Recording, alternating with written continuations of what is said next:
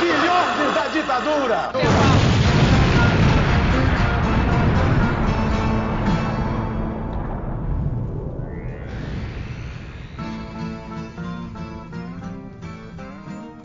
Você sintonizou na Rádio Metamorfose, aqui é o Camarada Hidalgo, mais uma semana aqui com vocês, e estou aqui com a nossa jornalista política, Júlia Guiar. Olá, queridos, tudo bom?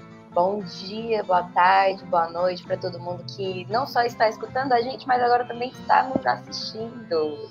E vamos falar sobre essa semana, sobre a última parte do relatório do IPCC, que saiu agora em 2022, né, no começo de 2022. E para falar sobre isso, trouxemos aqui Karina Lima, que ela vai se apresentar para a gente aqui. Por favor, fale para os nossos ouvintes quem é você, Karina. E, primeiramente, muito obrigado por aceitar participar do nosso programa. Olá, obrigada, agradeço o convite. Eu sou a Karina Lima, eu sou bacharel e mestra em Geografia pela Universidade Federal do Rio Grande do Sul e atualmente estudante de doutorado na mesma universidade com pesquisa na área de climatologia. Eu estudo eventos extremos e desastres. E eh, também sou divulgadora científica nas redes sociais, principalmente Twitter e YouTube. Né? No Twitter eu faço parte, eu faço assim é, conteúdo sobre mudanças climáticas em geral, sobre a crise climática e também faço roteiros para vídeos do YouTube sobre esse tema e faço parte do projeto que você faria se soubesse o que eu sei, junto ao professor Alexandre Costa, Adriana Lippe e, outras, e outros colaboradores, e a gente vem falando também sobre esse tema. Não, perfeito. Então, bora para a pauta que hoje a gente tem muito que conversar e vai ser um assunto um pouco pesado. Bora lá.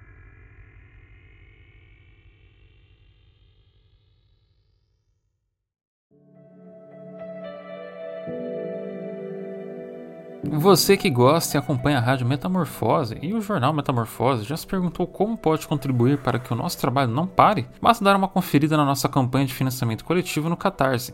Com um pouquinho de, cada um, vamos aos poucos conseguindo arrecadar fundos para o jornal e tornando tudo isso possível. Basta entrar em www.catarse.me barra jornal metamorfose e escolher o tipo de apoio que pode realizar, sendo que quanto maior o valor, você ganha recompensas. Então seja um assinante da nossa campanha e ajude o jornal a continuar crescendo.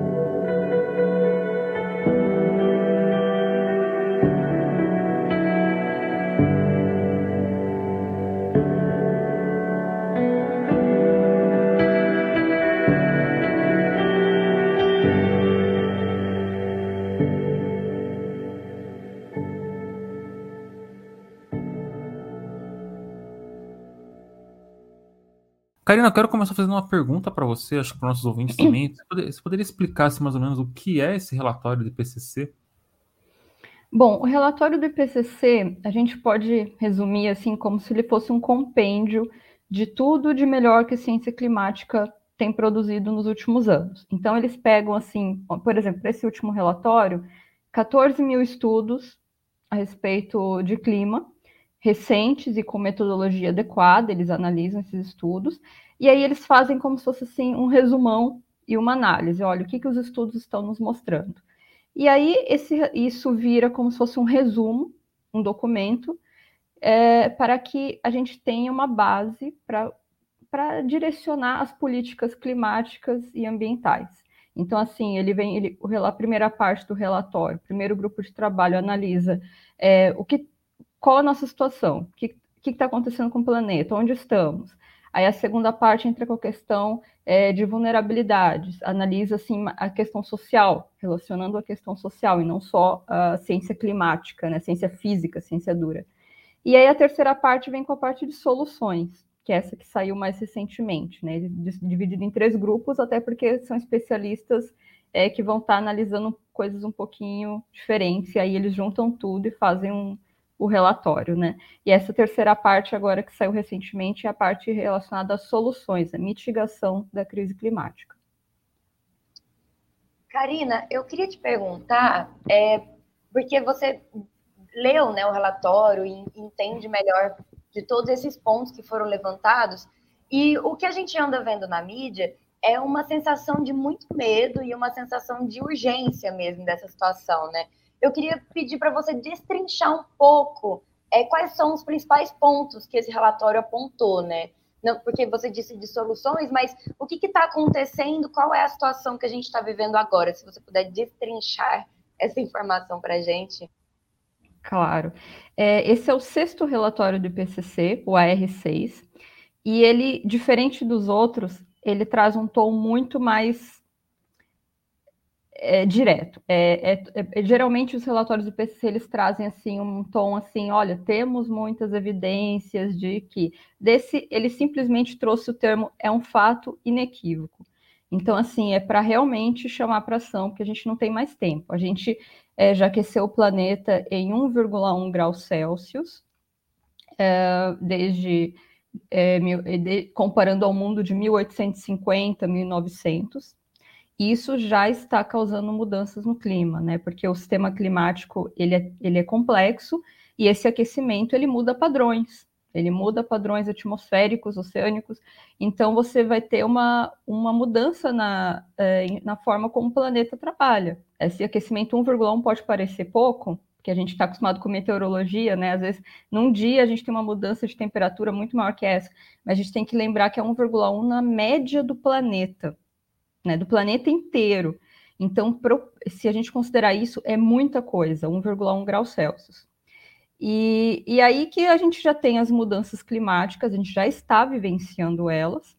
E para vocês terem uma ideia, a frase que o relatório usou é assim: é, é um fato inequívoco que o homem está aquecendo a atmosfera, o oceano e a superfície terrestre.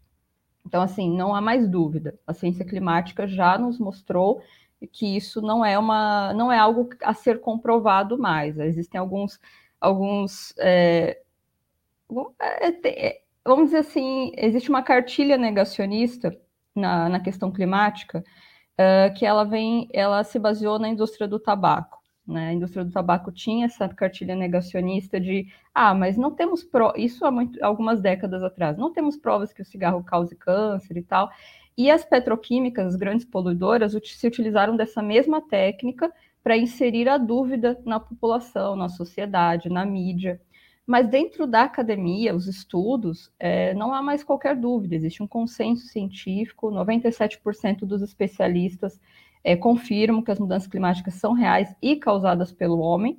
E essas dúvidas, quando surgem, elas são por um pequeno grupo muito barulhento e, enfim, é, não, não, vamos entrar aqui né, nessa, nessa parte, né, nesses detalhes, a não ser que vocês queiram depois. Mas, assim, é um fato inequívoco, aquecemos o planeta, estamos vivendo mudanças climáticas, e se a gente não quiser viver num mundo pior, a gente tem que agir agora, porque a gente tem pouquíssimo tempo para limitar esse aquecimento a um e meio, a um grau e meio, que é o nosso melhor cenário possível. A gente não tem como ficar abaixo disso. Um grau e meio é a melhor das possibilidades, o melhor cenário, e, se, e qualquer, qualquer décimo de grau acima de um grau e meio, as coisas já pioram muito. Então, a gente está tentando limitar um e meio para não ficar no 1,7, 2, 2,5 e por aí vai. Atualmente, nossas políticas estão nos levando para 3,2. É, então tá ficando mais quente, essa é a questão. Já está mais quente e vai ficar mais Isso. quente ainda.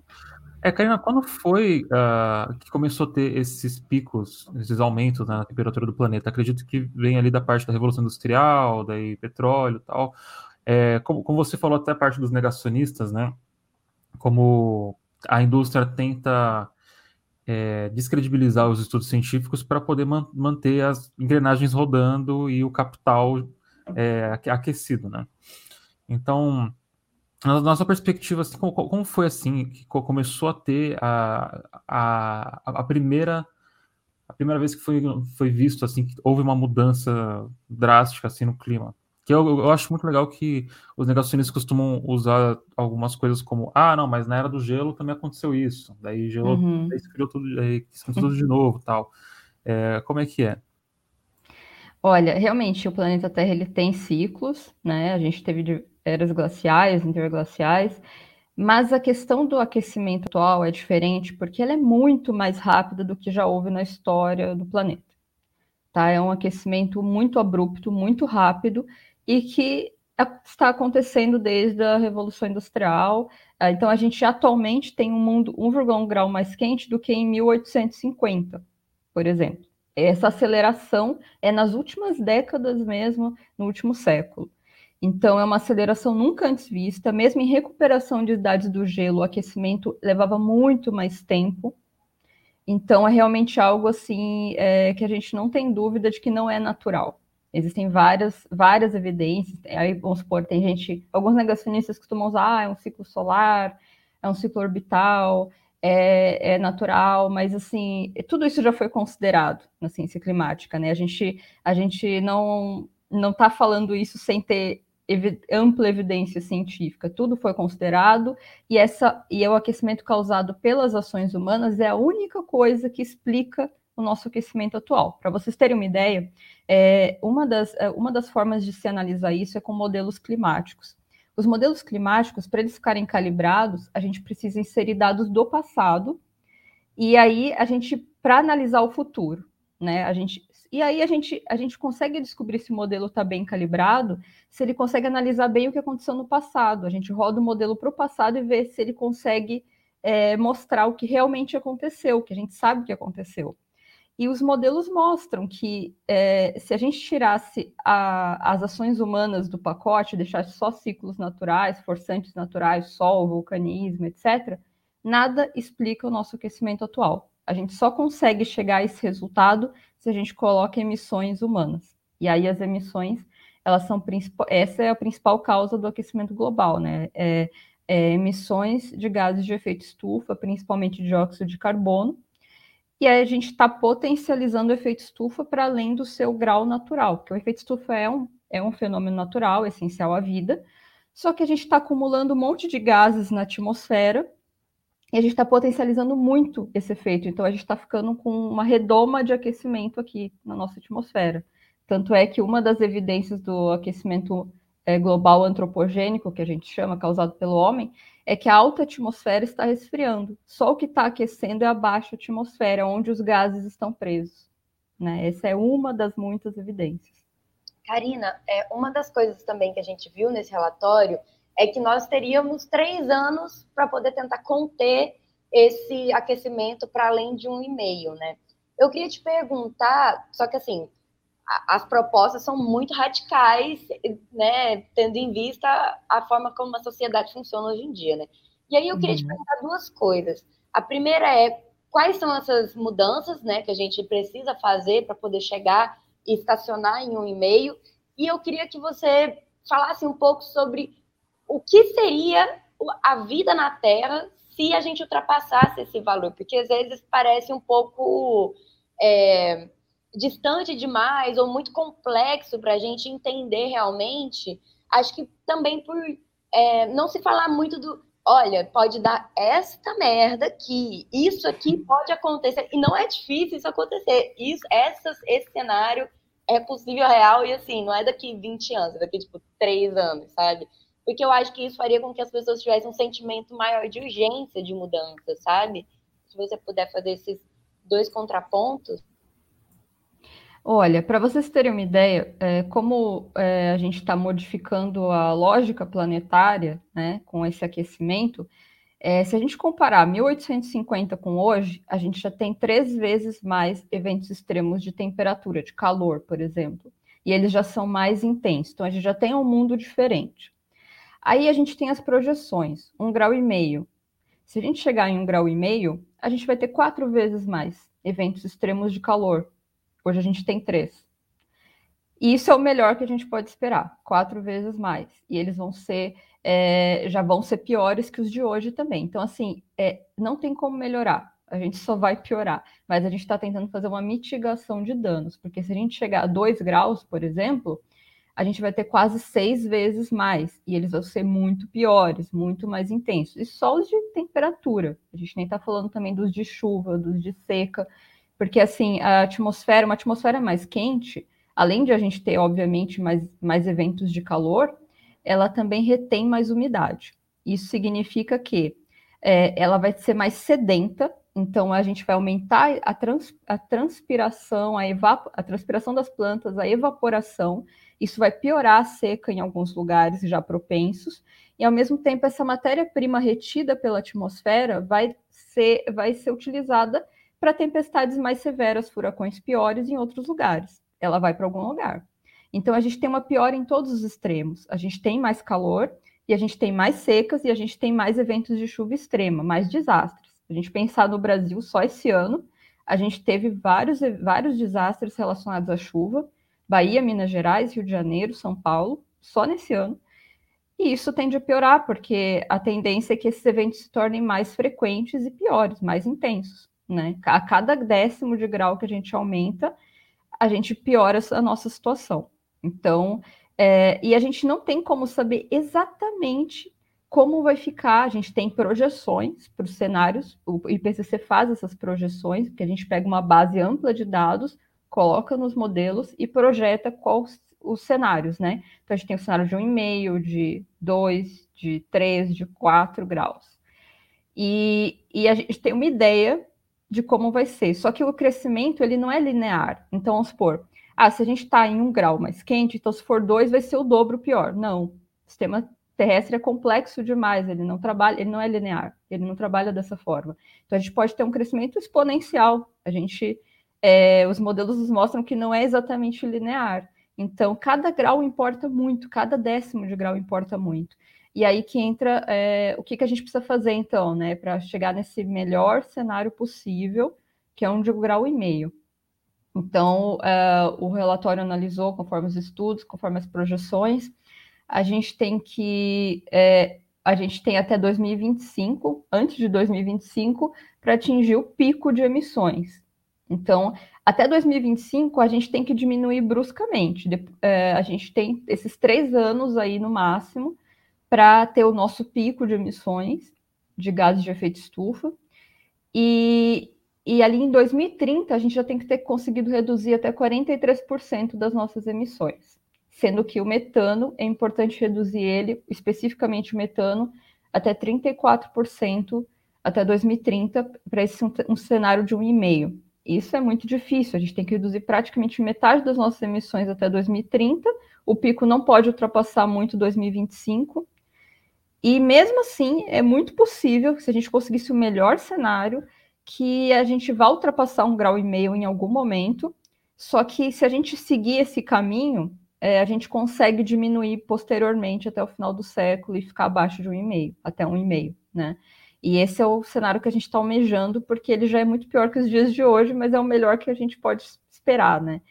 E aí também tem o cenário que eles projetam de 2 graus, que é um pouco mais realista, mas a gente é, espera não que não chegue a isso, porque ele é muito pior que o de 1,5, em que a gente teria também até 2025 para o pico de emissões, e aí reduzir, em vez de 43% até 2030, a gente teria que reduzir é 27% até 2030, mas de qualquer forma, 2030 está aí, né? Então, o que você está dizendo para a gente é que tem que acontecer a revolução até 2030. Basicamente. Para reduzir tipo, mais de quase 50% das emissões hoje, é só acabando com o capitalismo. Assim, não tem. Vou dizer com claras palavras aqui, porque do jeito que o capitalismo anda. Uhum e do jeito que ele faz lobby para continuar operando e governos fazem a, a, o que os empresários, os bilionários querem fazer, então a gente chega à conclusão de que não, a gente está fudido, é, vai aumentar provavelmente 3 graus até 2030, e a gente vai vi, viver num cenário de duna, em que a gente vai ter que procurar aí pela, pela especiaria nos desertos para tentar sobreviver, porque assim, tudo, tudo que está falando para mim aqui agora é literalmente isso para resolver essa questão para o menos pior, pro menos pior dos, dos, cenários possíveis, a gente tem que reduzir quase 50% das emissões. Ou seja, a gente tem que acabar com a indústria do petróleo, a gente tem que acabar com o desmatamento, a gente tem que investir em energia eólica, energia solar, a gente tem que a gente tem que acabar com o carro, a gente tem que investir em trens elétricos, a gente tem que então, acabar isso, com o capitalismo. É, é, isso que você está falando é. para a gente aqui. Inclusive, rapid, rapidinho, Júlia. Inclusive, é, pegando aqui os dados que você me trouxe de, 1800, de 1850 até mais ou menos mais recente, 2016, por exemplo, é, os maiores poluidores ao decorrer da história sempre foram os Estados Unidos e o Reino Unido. Daí, só mais recentemente que a China e a Rússia foram um pouco mais para cima. É, E, mas hoje ainda uma, uma, os maiores poluidores continuam sendo eles. Então, além de acabar com o capitalismo, a gente tem que acabar com os Estados Unidos. É isso que está, está falando. Bom, é, Júlia, tu prefere falar antes ou respondo? Pode, pode falar, pode falar. Tá. Não, e o relatório, inclusive, ele é feito para ele, a, ele tem uma versão que é o relatório, o relatório, relatório, que tem muitos mil, é, tipo, 4 mil páginas tal. E tem a versão que é o, é, o sumário para os tomadores de decisão, Policy for, é, Summary for Policymakers. E essa, esse sumário, ele é bem mais curtinho, um resumão assim, e ele tem que ser analisado e aprovado pelos governos. Então, assim, quando sai os drafts, que são as versões, elas vão sendo modificadas até chegar numa versão final, que é a versão lançada, né? Eles muitas vezes eles têm uma linguagem até um pouco diferente da versão desse sumário, né? Que tem que ser aprovado. Então, assim, muita coisa muda assim do, do que é de fato que os cientistas colocam para a versão aprovada pelos governos. Isso é uma, é uma questão assim que, infelizmente, como tem que ser aprovado por todos, é, muita coisa acaba sendo retirada ou aliviada na linguagem. Mas sim, o relatório fala que o atual modelo é insustentável, não tem como permanecer dessa forma, inclusive fala em decrescimento, porque se a gente for ficar almejando crescimento econômico, a gente não vai conseguir, é impossível nesse modelo. É, ele, ele, não, ele, ele não tem como dizer assim, ó, só acabando com o capitalismo, porque ele tem que ser aprovado pelos governos, mas ele fala assim, tudo que é possível se dizer, né? Tipo, ó, é insustentável, é, temos, que, temos que ir para um caminho de decrescimento se a gente quiser unir o bem-estar humano com o planetário e ter um mundo um pouco mais é, que a gente consiga viver, né? Porque aumento de temperatura significa evento de, aumento de eventos extremos, desastres e tudo isso, e calor absurdo, é, muita morte é, por calor, por desastre, enfim. A gente tem, a gente pode evitar essas mortes, a gente pode evitar essa perda de biodiversidade e atingir esses pontos de não retorno. O sistema climático ele tem uma série de pontos que, se a gente ultrapassar esses pontos, a gente não tem como retornar ao que era antes. Da mesma forma, o aquecimento global, é, a gente está tentando se manter nesse 1,5, porque a gente não tem como voltar a menos de 1,5. É, não tem como. A gente, é, a gente precisa agir agora para limitar e e tornar o nosso futuro um pouquinho melhor, né, do que se for dois graus ou três, como atualmente são as promessas dos países com relação a isso. Inclusive, todos os anos se fazem as COPs, né, a Conferência das Partes, que unem os líderes de vários países e para falar sobre isso. E geralmente o relatório do IPCC é o que se usa mesmo, né, para a gente chegar nessas políticas aí. E atualmente, de acordo com as promessas dos países, a gente está indo para um mundo de mais de 3 graus. Então, a gente vai ter que melhorar muito. E sim, é, existe uma diferença. O relatório, inclusive, trata da questão da justiça climática. É, nem todos os países são igualmente responsáveis, né? É, a gente tem países que emitem muito mais que outros, e a gente também tem a questão das emissões históricas, né, ao longo do tempo. E nesse sentido, tem um dado que é que é interessante e pouco conhecido, que o Brasil é o quarto maior emissor histórico. Ele é muito longe dos Estados Unidos, da China, países da Europa, mas é, historicamente nós temos muito desmatamento e mudança de uso da terra, porque assim o principal fator para o aquecimento é, são as emissões, mas as mudanças de uso da terra também, porque desmatamento produz muito gás de efeito estufa. E a gente ao longo dos séculos a gente desmatou muito e atualmente, nossa principal fonte de emissões é o desmatamento. A gente, se a gente conseguisse acabar com o desmatamento, a gente corta praticamente metade das nossas emissões, né? Então, o Brasil ele tem que se comprometer principalmente nessa meta, porque a gente não é um país assim tão industrializado quanto os Estados Unidos, quanto China, a gente não chega nem perto nesse sentido. Mas se a gente simplesmente conseguir acabar com o desmatamento, a gente já faz muito. A gente já corta metade das nossas emissões e ainda protege os nossos biomas. A gente protege a Amazônia, que é, é a Amazônia que é importantíssima na manutenção do clima do planeta. E a Amazônia está perto de um ponto de não retorno. Então, se a gente continuar nesse caminho que a gente está, a gente vai a Amazônia vai perder sua capacidade de resiliência, sua capacidade de microclima. A gente vai ter uma bagunça na questão de chuvas no Brasil, porque a gente depende dessa umidade que vem da Amazônia em boa parte do Brasil, e a gente acaba com a gente modifica a dinâmica planetária mais ainda. Então, a nosso principal, nossa principal meta tem que ser proteger a Amazônia, acabar com o desmatamento mesmo. É, então, eu ia te perguntar mais especificamente, assim, essas ações, né? E pensando no Brasil, é, por exemplo, eu estou falando de um estado, que é o Goiás, né? Que o avanço do agronegócio, ele é muito forte e ele movimenta bilhões, assim, diariamente aqui no estado. É tipo um estado que tem muito dinheiro e esse dinheiro está todo concentrado no agronegócio. E esse agronegócio vem é, criando técnicas é, ainda mais agressivas de desmatamento, de prejudicar o solo, de destruir o cerrado, enfim, todas essas questões. E aí, quando você estava falando, aquela hora que é, o Hidalgo entrou na questão da revolução, você estava falando sobre as mudanças que têm que ser feitas, diminuir até 50% e etc. Eu fiquei pensando sobre esse processo, né, alimentício, entre aspas, né, porque o agronegócio não necessariamente alimenta as pessoas, né, mas enfim.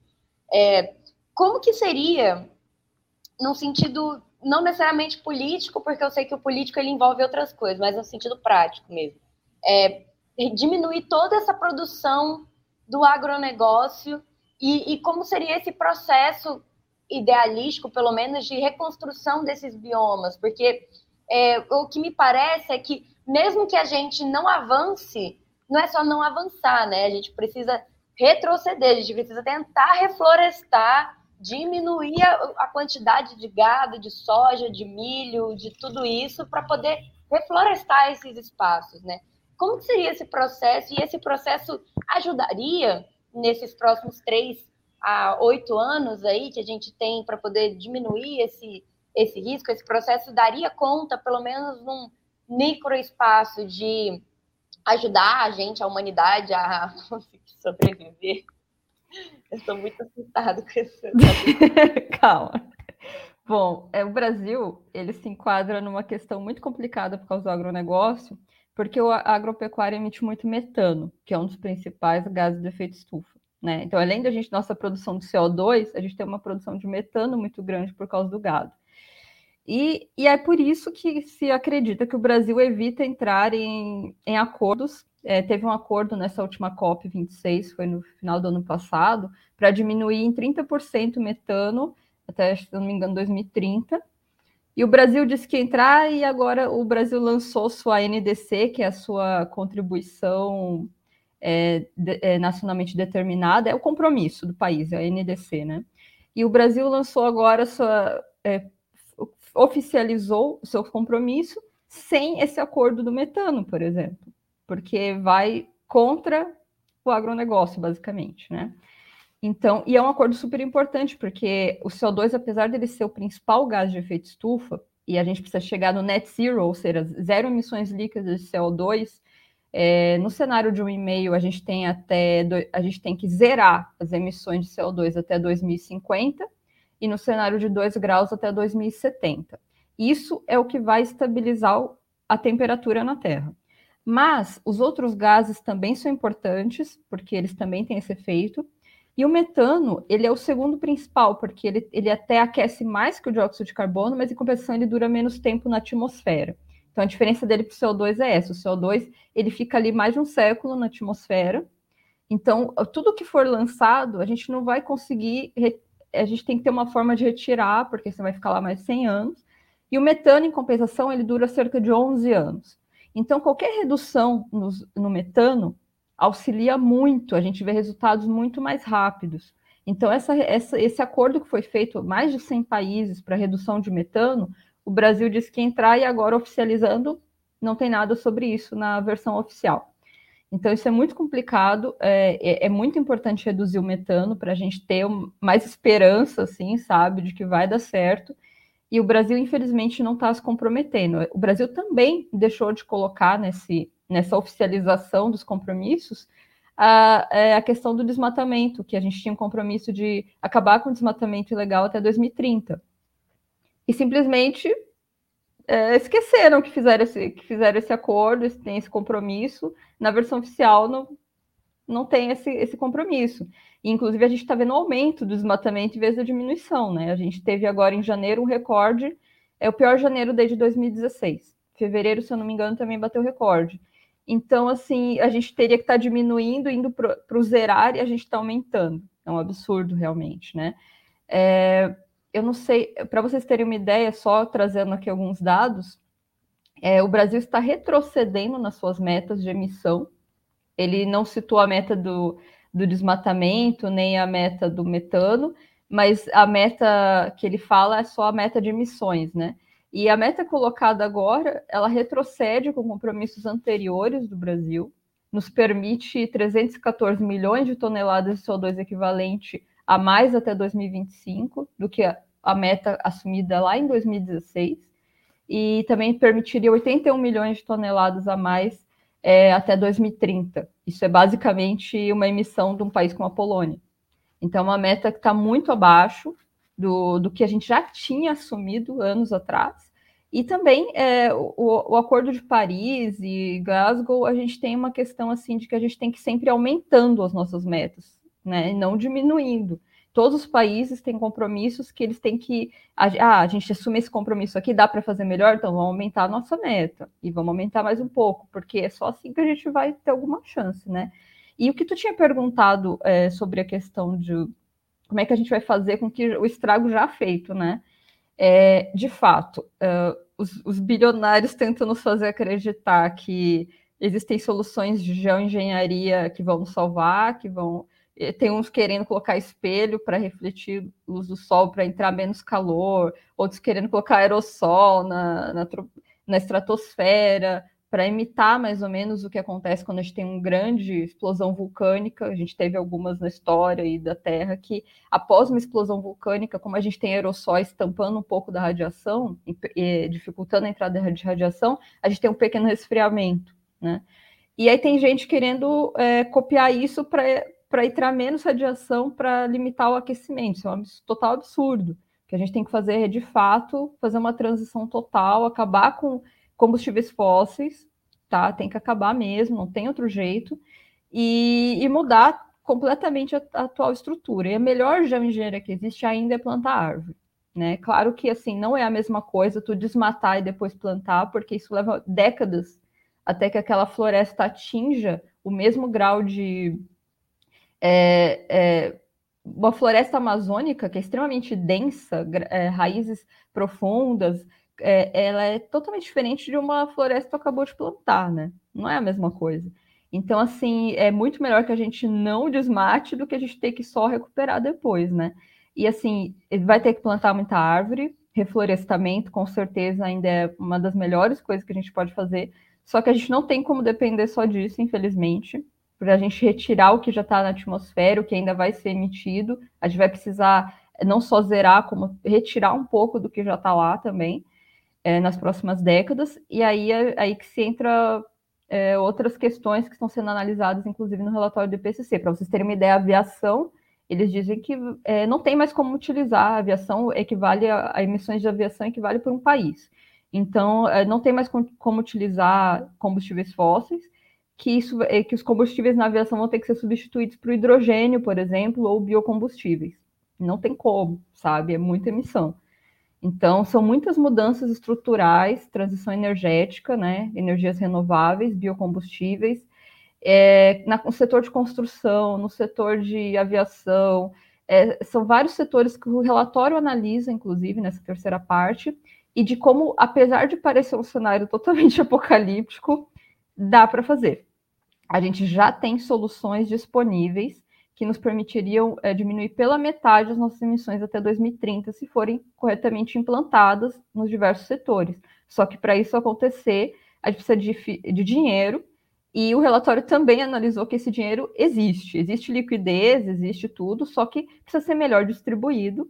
Né? Os países mais, é, os países ricos precisam é, direcionar os fluxos para os países é, que não têm as mesmas condições para contribuir para que eles possam também fazer as suas, a sua a parte que lhes cabe, né? É, não adianta só eles fazerem a meta deles, né, ou assumirem os compromissos deles e não ajudarem o resto do mundo a, a tentar fazer sua parte também. Karina, rapidinho. O, você observando a pandemia, como se desenvolveu aí desde dois, final, no começo de 2020 até agora, isso não te fez perder todas as esperanças em tudo isso que você acabou de falar para a gente? Olha, a gente, durante a pandemia, A gente, falando especificamente de emissões, mas depois eu volto no que eu acho que eu entendi tua pergunta. A, a, a gente teve uma diminuição das emissões, pequena até, mas teve uma diminuição. E o Brasil foi um dos poucos países que não diminuiu as emissões durante a pandemia, porque nossas emissões são principalmente de desmatamento. O desmatamento não diminuiu durante a pandemia e nossas emissões continuaram altíssimas. Agora já houve. De home office. Exato. Então, é, é, o desmatamento é realmente assim o principal problema que a gente tem que enfrentar aqui no nosso cenário, né? É, agora, com relação à tua pergunta, que na verdade é no sentido de perder a fé, né? Na humanidade, é. talvez. Porque, de novo, assim, quando a gente olha o cenário da pandemia, foi a mesma coisa. Todo mundo falou, não, a gente está preparado, vai dar, vai, a gente tem aqui, ó. É, o Brasil tem o SUS, os Estados Unidos tem recurso, não sei quem nos do país tal vão ajudar quando precisar. E no final, é, os Estados Unidos estavam fazendo pirataria, é, pegando equipamento médico de outros países, é, tá, ele está acumulando vacina, deixando vacina estragar e não distribui para os países que precisam da vacina para ajudar no combate à pandemia. Eu acho que é uma analogia perfeita ao combate ao aquecimento global, ao que na verdade a gente chama de mudanças climáticas mais hoje, né? Porque se uhum. falar aquecimento global, daí tem um imbecil que sempre fala, mas está frio hoje. Mas nevou, está nevando, está mais frio hoje do que isso aqui. Então, mudanças climáticas. Por estar tá quente faz isso também. É, então, assim, beleza, a gente tem os recursos. Temos, a, temos os recursos, temos a tecnologia, mas quem está no controle dos recursos e quem está no controle das tecnologias tem interesse em fazer isso? Porque na pandemia se demonstrou que não há esse interesse. O interesse é manter a economia rodando. O interesse é manter aquele pequeno 1% da população é, que está entre milionários, bilionários e agora trilionário, com Elon Musk, que acha que vai resolver o problema do mundo com carro elétrico é, e mandando gente para Marte. Mas nem precisa mandar para Marte, né? Logo, logo Marte vai estar tá aqui, então não precisa, não precisa ir tão longe, é só esperar um pouco mais, que nem você falou. Até 2030 aí o planeta vai estar tá praticamente desertificado. Então, então assim, a solução que você está falando para mim aqui, Karina, sem me falar, é claro, não foi não saiu da sua boca isso, mas é uma interpretação minha que eu tirei, é a gente tem que guilhotinar essas pessoas, é isso? é, olha, Uh, a gente realmente, para ter uma ideia, o 1% mais rico da população tem muito mais emissões do que boa parte da humanidade. É, isso, Esse o relatório, 1% é foda, né? É, o relatório analisa também essas diferenças, né? É, a questão da. É, as emissões não são igualmente distribuídas nem entre os países, nem entre as regiões, nem entre as, entre as classes sociais, né?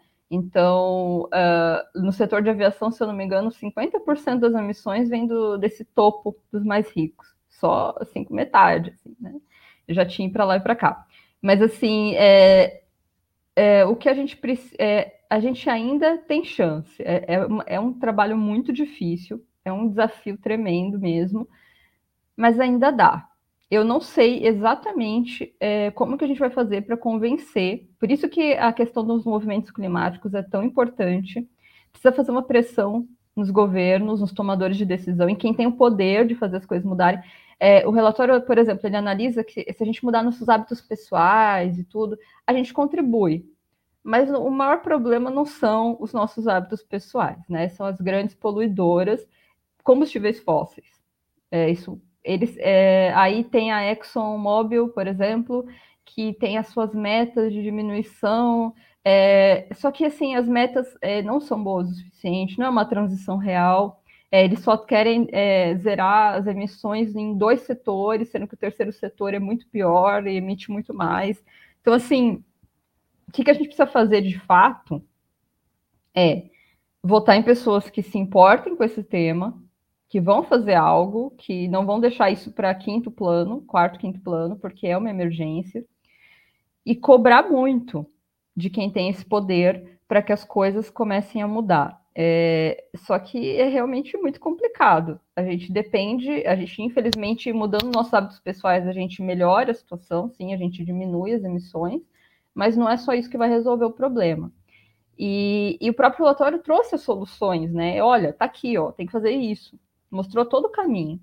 Só que aí que tá, quem é que está fiscalizando? E, se, e, e, o país X, Y estão fazendo? Não estão? O que, que vai acontecer com eles? Nada. Então, assim, é, a, a sociedade tem um papel de mobilizar por isso que é, inclusive é por isso que eu faço divulgação científica nas redes sociais. Eu sou pesquisadora, na verdade, né? Eu sou professora e pesquisadora, mas eu tô ali no Twitter falando sobre isso diariamente, porque eu acho que é importante que essa mensagem chegue às pessoas, né? Não pode ficar preso entre os cientistas, entre os pesquisadores, na academia. Isso tem que chegar a todo mundo para que as pessoas vão as pessoas comecem a adquirir consciência do que está acontecendo no planeta, que é uma emergência e que algo precisa ser feito. Aí a gente vai conseguir tomar melhores decisões. Então, a divulgação científica tem um papel importante nisso, a mídia tem um papel importante nisso, isso precisa vir para o cotidiano das pessoas, as pessoas precisam falar sobre isso, para que isso se reflita em políticas públicas. Então, você está dizendo que, cientificamente falando, nós precisamos de uma revolução para mudar isso. Mais ou menos isso que eu entendi também. É, não pode eu acho que esse é o mais desesperador da situação, na verdade, né? É, você falou da mídia, e eu queria fazer uma digressão aqui rapidinha, só para contextualizar o nosso ouvinte e agora também telespectador, que é o seguinte: é, a situação que a gente está enfrentando agora é tão caótica e ela é tão urgente, de fato, que se nós da mídia, nós jornalistas, a gente não encabeçar uma visão de mundo e uma é, linha editorial muito séria e muito concreta e muito visível para as pessoas, é, as coisas também não vão mudar, sabe? Porque não é só também isso ficar, igual você disse, preso nos cientistas. As pessoas precisam ter acesso a isso. É, no dia 7 foi o dia do jornalista, e a gente acabou não falando sobre isso no nosso jornal, mas eu acho que tem tudo a ver, tudo a ver com esse tema do episódio de hoje, porque é, eu acho que o jornalista e o jornalismo no mundo tem esse papel de ponte, né?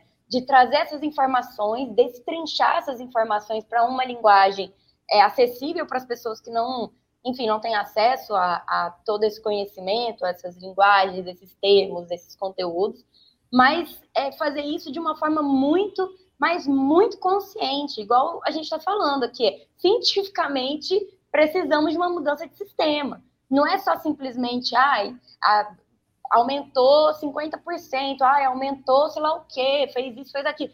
Não, a mídia precisa dizer com todas as palavras, com da forma mais científica possível. Precisamos de uma mudança desse sistema. Precisamos conscientizar as pessoas. Não dá para fazer é, malabarismo linguístico quando a, o assunto é a vida da humanidade na Terra, sabe? Quando o assunto é literalmente a extinção da humanidade, o fim dos biomas, entendeu? Não tem como a gente é, deixar isso passar dentro da invenção jornalística, sabe? Porque não existe isso, entendeu? E eu acho isso importante porque o seu papel, além de cientista, além de pesquisadora, está sendo divulgadora, divulgar esse conteúdo, né, nas redes, que é onde a gente consegue no dia a dia divulgar isso. E é muito importante que o nosso ouvinte, telespectador, entenda esse tópico da, de difundir o conhecimento de uma forma acessível e de consumir o conhecimento através de redes, mídias, pessoas que realmente estão fazendo isso em prol da, da mudança, da melhora, da, né, da, dos direitos humanos, que inclui os direitos climáticos também, né, justiça climática. Eu estou pontuando isso porque é, muito vem se discutindo sobre esse relatório, mas a gente não está ouvindo essa manchete, né? Essa manchete é essencial. Precisamos mudar o sistema para salvar a humanidade. É sensacionalista? Talvez. É concreta? Também, sabe? E isso não foi dito. E aí, se você vai fazer uma análise de mídia sobre o relatório, que eu vim pesquisando bastante para poder conversar com você, né, e, entender um pouco melhor, assim, para minimamente estar preparada para essa entrevista.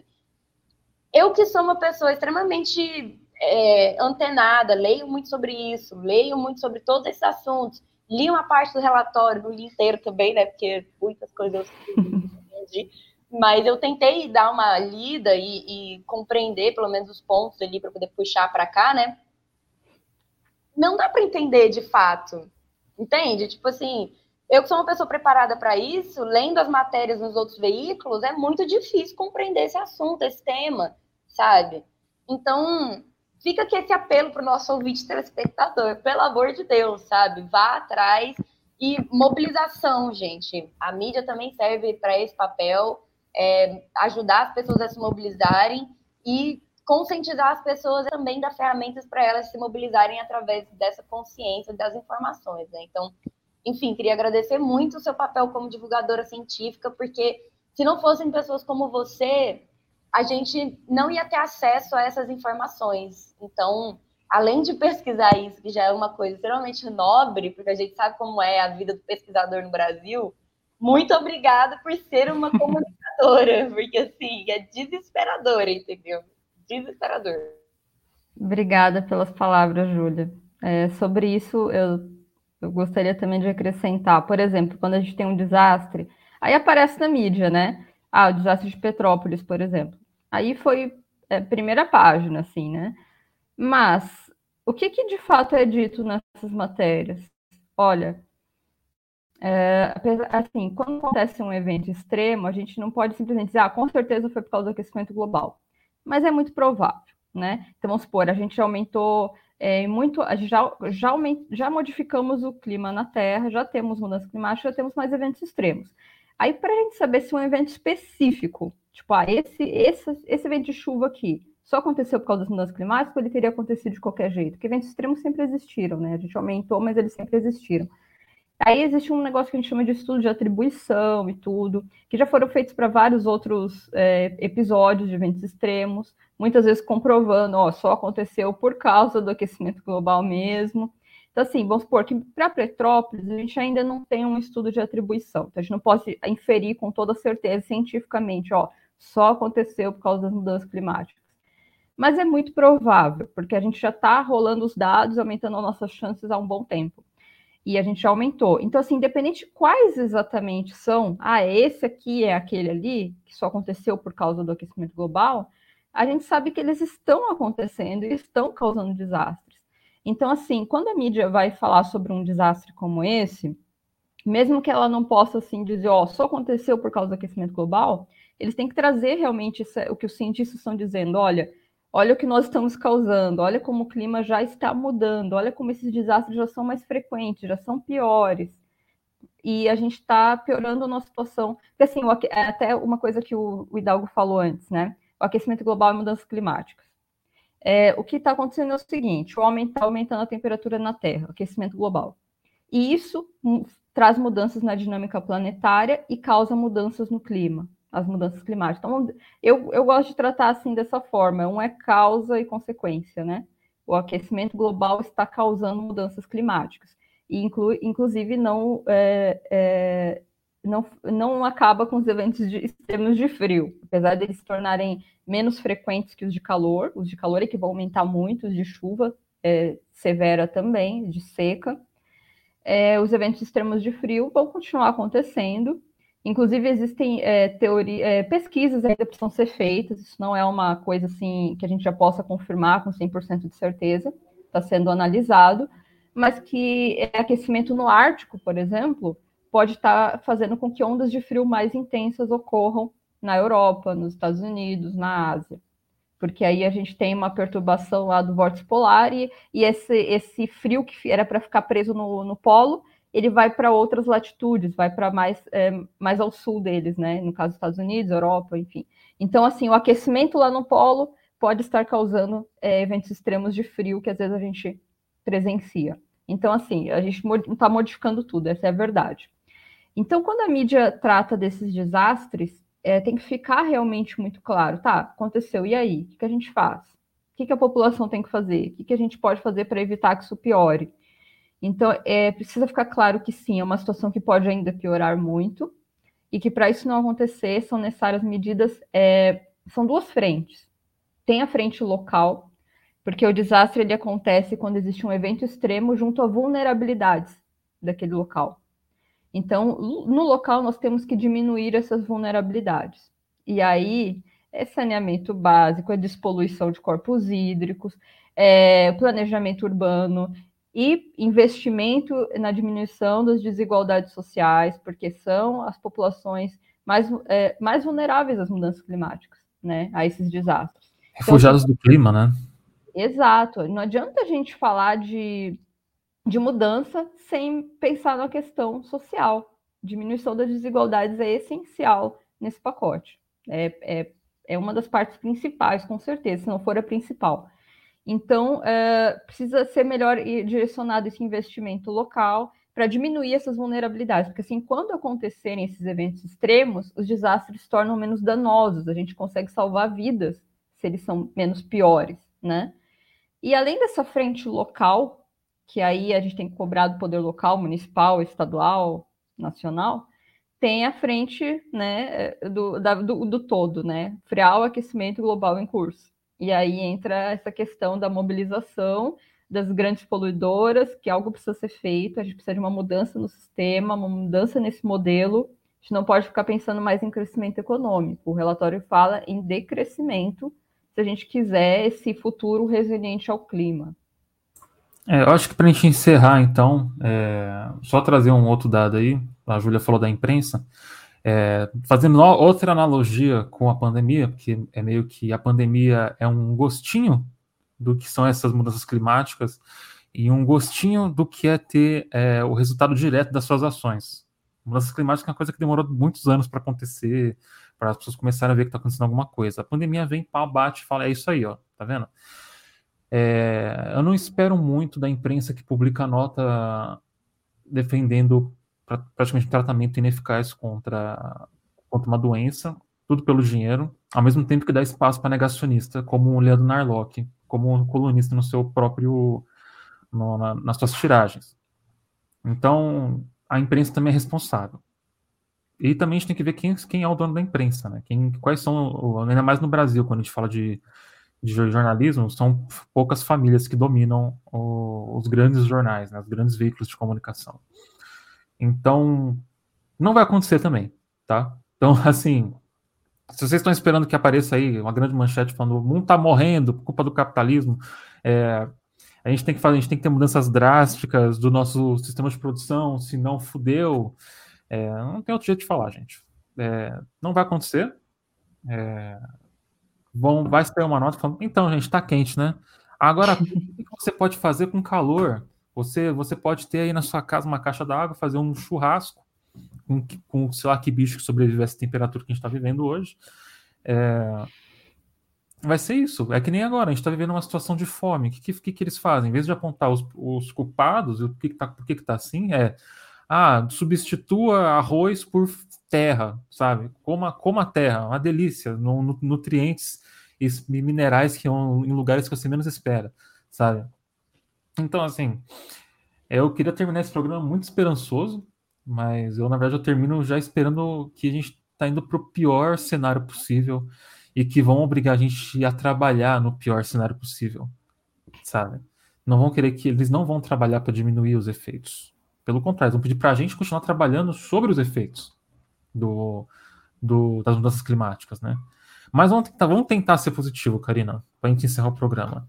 Digamos que é 2023, o, o, o governo do, vamos do Brasil, vai, que eu não espero nada do, do, resto do mundo, mas vamos tentar tentar o Brasil, vai. Do Brasil também não espero muita coisa, mas aí, vamos tentar. é, existe grande investimento em reflorestamento, grande investimento em mudança da nossa matriz energética. É, estamos investindo agora em grandes fazendas de energia solar, energia eólica. Estamos substituindo hidrelétricas por isso. Estamos reduzindo carros na rua. Agora tem transporte público com biocombustível e movido a eletricidade. É, a gente conseguiu reduzir, vamos lá, metade, vai. Metade disso até 2030. Em 30 anos, estou jogando lá para frente, porque eu que é o, um pouco de esperança que eu tenho. Em 30 anos, se ainda estivermos vivos até lá, é possível a gente ver um pouco de regressão se, da situação que a gente vive hoje? Talvez até no mundo, quem sabe. Se o mundo resolver seguir por esse mesmo caminho, a gente consegue. Beleza, talvez a gente consiga diminuir, ficar nesse 1,5 grau, mas a gente começa a ver que pô, pode ser que esteja diminuindo mais, sabe?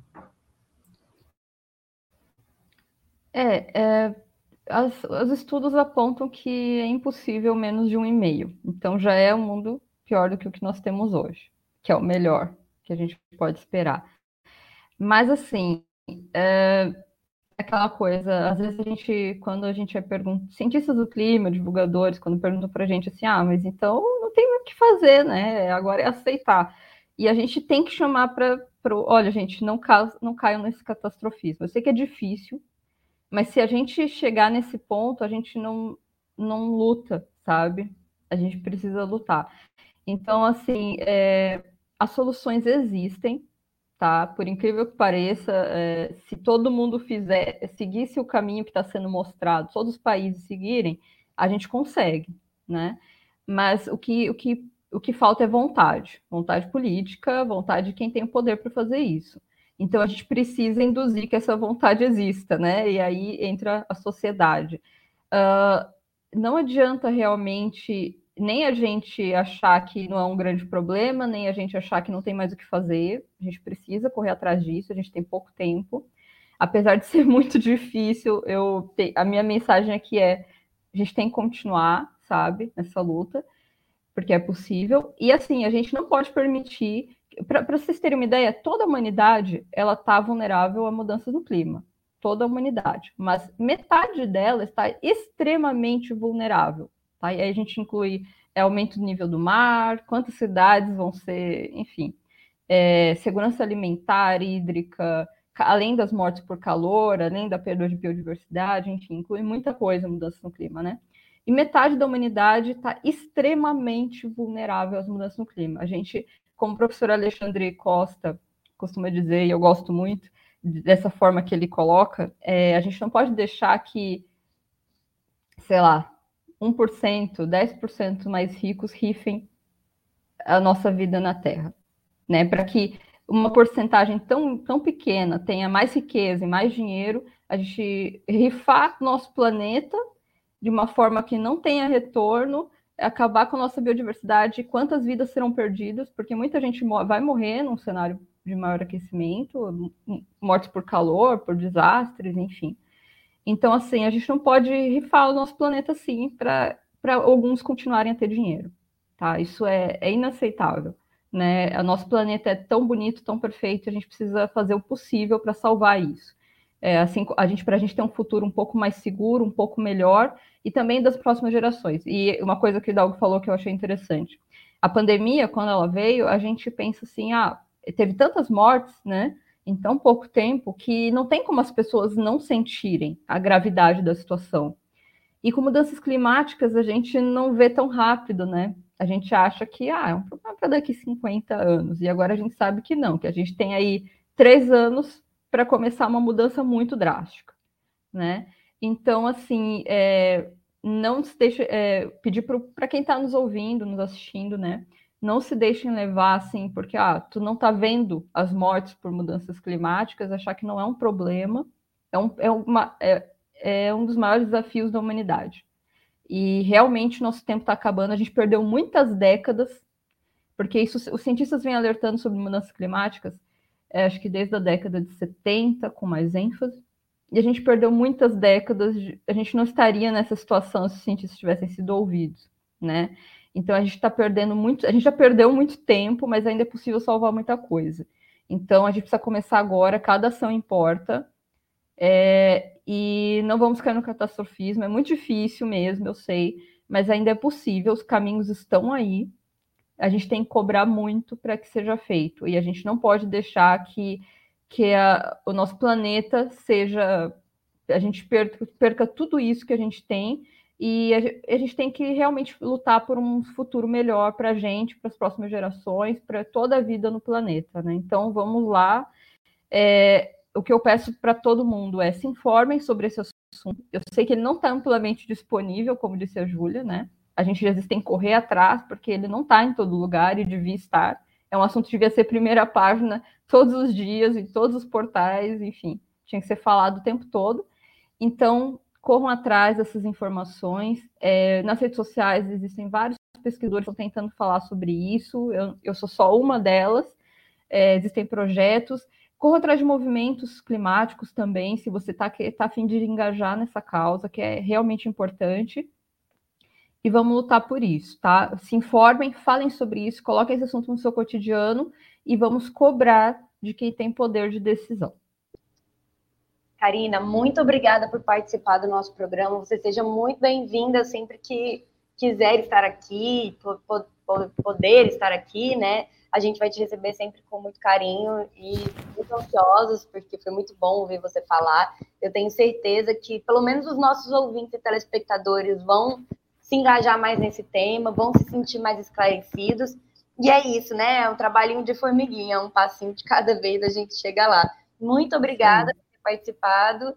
É, você quer deixar suas redes, divulgar o seu trabalho, onde a gente te encontra? Muito obrigada pelo convite, né? Primeiramente, estou muito feliz de estar aqui. É, eu, eu faço ali meu, meu conteúdo de divulgação científica no Twitter, é o arroba Carilima X, né? É, tudo junto, Carilima X. É, Carilimax fica, né? Se a gente for ler. É, e também no projeto O que você faria se soubesse o que eu sei. Procurar isso no Twitter ou no YouTube vai ter bastante coisa.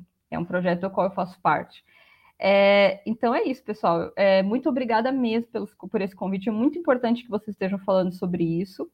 E espero aí ter, é, ter conseguido contribuir um pouquinho no entendimento dessa questão que é complicada mesmo. Bom, para finalizar esse programa, eu vou dar aqui uns é, recados finais. Não se esqueça, gente, de acompanhar o nosso site, que é www.jornalmetamorfose.com. Lá você encontra todos os nossos conteúdos, nosso podcast, os nossos vídeos, matérias, fotoreportagens, enfim. Lá tem tudo, lá vocês encontram absolutamente tudo sobre a gente, então é bem facinho de entrar e acessar. Mas também acompanhe a gente pelas outras redes, no Instagram, arroba Jornal Metamorfose, no Twitter, arroba O Metamorfose, e agora também no YouTube. Então, se você está escutando isso no nosso podcast Rádio Metamorfose, em qualquer streaming aí que você gosta de escutar, é, não se esqueça também de entrar no nosso YouTube, que é Jornal Metamorfose, fácil de achar também. Lá você vai ver várias coisas, tem matéria, tem é, vídeo reportagens, mini documentários, entrevistas. A gente vai lançar é, coisas novas esse mês, a gente vai lançar um quadro novo cultural, então tem muita coisa bafo para ver por lá. E se você está vendo no YouTube, vá para o nosso podcast também, entendeu? Porque apesar da gente estar publicando aqui, a gente publica outras coisas lá e tem muito conteúdo que a gente não gravou vídeo, então a gente está publicando aos poucos no YouTube. Enfim, fica meio que nessa coisa, você encontra a gente em todas essas redes. Rádio Metamorfose, não se esqueçam. É isso, galera. Um beijo para vocês. Sigam a Karina e acompanhem, né, essa, esse processo. Vai ter COP também em breve. Eu acho que até o final do ano vai ter outra COP, né? Então, fiquem ligados aí na nossa cobertura, porque a gente fala bastante de meio ambiente aqui no Jornal Metamorfose. Um beijo e até semana que vem. Aqui é o Camarada Hidalgo, encerrando as transmissões. Estalo Podcasts.